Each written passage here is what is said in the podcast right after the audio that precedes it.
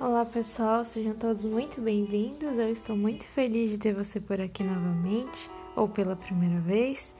Nós estamos no 44 dia de 142 dias do nosso desafio aqui.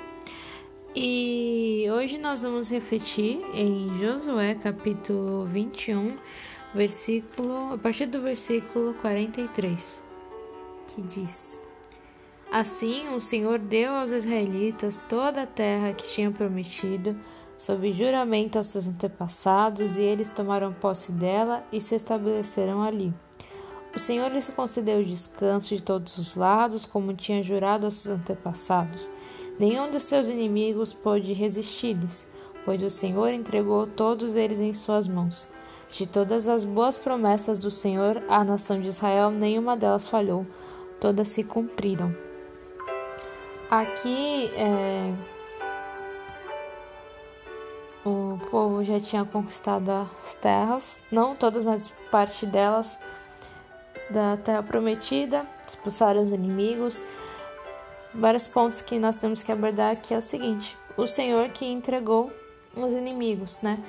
Israel não tinha capacidade de vencer porque inimigos muito mais poderosos, muito mais numerosos vieram contra-atacá-los, mas Deus estava com ele, é Deus que os entregava. É, o que, que eu quero dizer com isso, refletir com isso, é que nós na capacidade muitas vezes, mas nós temos que contar com Deus. É Ele quem nos capacita, é Ele quem nos guia, quem nos dirige. E com relação às promessas, Deus, aqui está falando na Bíblia que Deus não deixou, Deus cumpriu todas as promessas.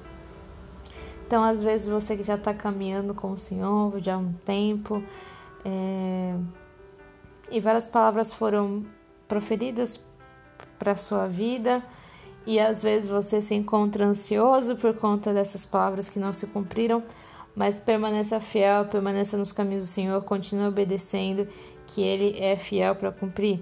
Lembre-se que a vontade dele é boa, perfeita e agradável.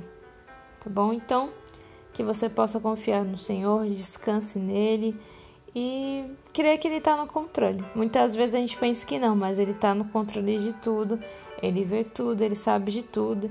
E mais uma vez eu vou repetir: a vontade dele é boa, perfeita e agradável. Tá bom?